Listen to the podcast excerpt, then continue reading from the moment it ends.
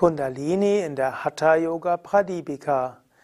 Kommentar zum ersten und zweiten Vers des dritten Kapitels der Hatha Yoga Pradipika.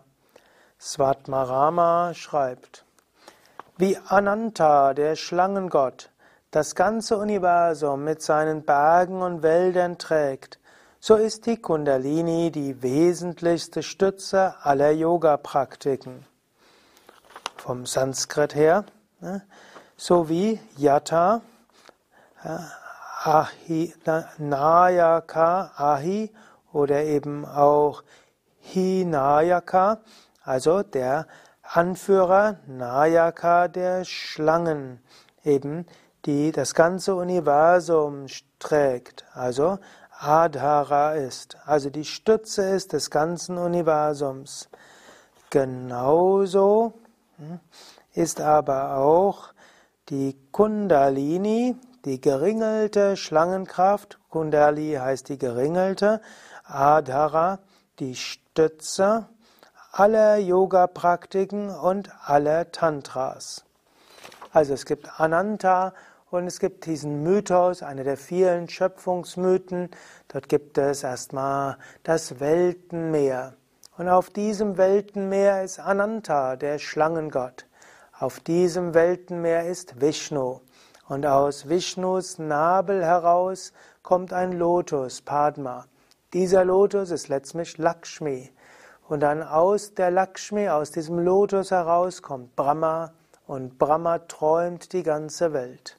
Und so ist die Grundstütze des gesamten Universums Ananta, die Weltenschlange.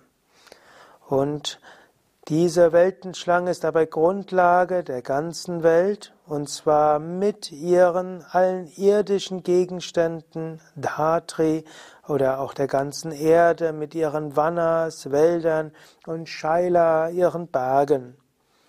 Und genauso ist eben Kundalini, die Grundlage Adhara, eben von allen Yogas und Tantras. Also, wenn es darum geht, die Verwirklichung zu erreichen, musst du etwas mit der Kundalini machen. Ohne Kundalini-Erweckung gibt es keine Bewusstseinserweiterung, gibt es keine hm, Erfahrung Gottes und keine Erfahrung des Überbewusstseins. Kundalini ist das Entscheidende. Jetzt Kundalini-Erweckung heißt nicht notwendigerweise, dass die Wirbelsäule heiß wird, dass du anfängst zu hüpfen oder dass du in ja, eigenartige Körperbewegungen kommst, sondern Kundalini-Erweckung heißt, dass die Sushumna sich öffnet und dass das Prana dort hineingeht. Und dann, wenn die Kundalini erwacht und in die höheren Chakras geht, erfährst du Bewusstseinserweiterung. Das kann mit dramatischen Erfahrungen verbunden sein, eben mit durchgeschüttelt sein, mit Hitze, mit automatischem Einnehmen von Asanas und Mudras und Bandas und Pranayamas. Es kann aber auch schrittweise und harmonisch geschehen. Aber die Kundalini ist letztlich die Grundlage für alles Yoga und für alles Tantra. Zweiter Vers. Wenn die Kundalini schlummert, wird sie durch die Gunst des Gurus geweckt. Und alle Lotusse, also alle Chakras, Energiezentren und alle Grantis, alle Knoten werden durchstoßen. Oder lesen wir, wie es hier heißt. Hm? Supta, also die schlafende Kundalini, wird erweckt, Jagrat, durch die Gnade Prasadena des Guru. Also vielleicht kennst du Prasad. Prasad wird bezeichnen wir gerne als die Speise, die am Ende vom Arati vergeben wird. Prasada ist aber so wie eine Gnade, eine Gunst Gottes.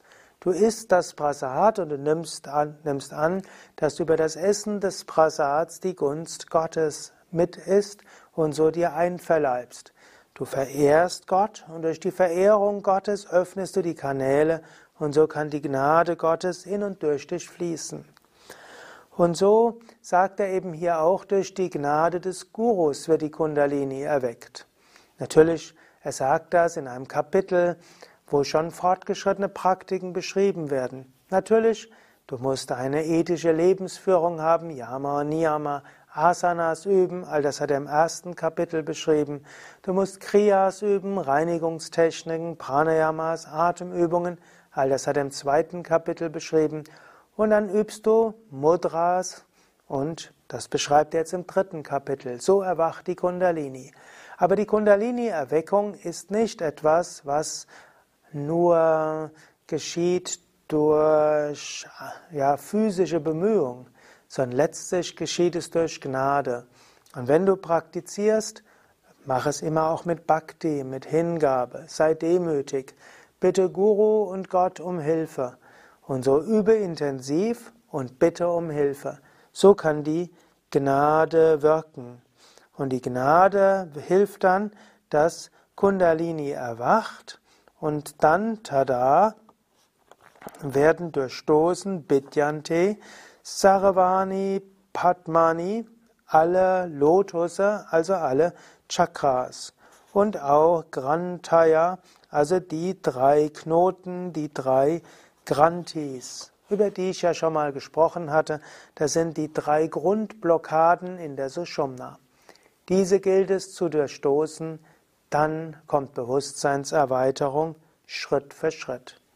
Übe intensiv, und bitte um Führung und Gnade, dann sind die Erfahrungen großartig. Alle weiteren Infos auf www.yoga-vidya.de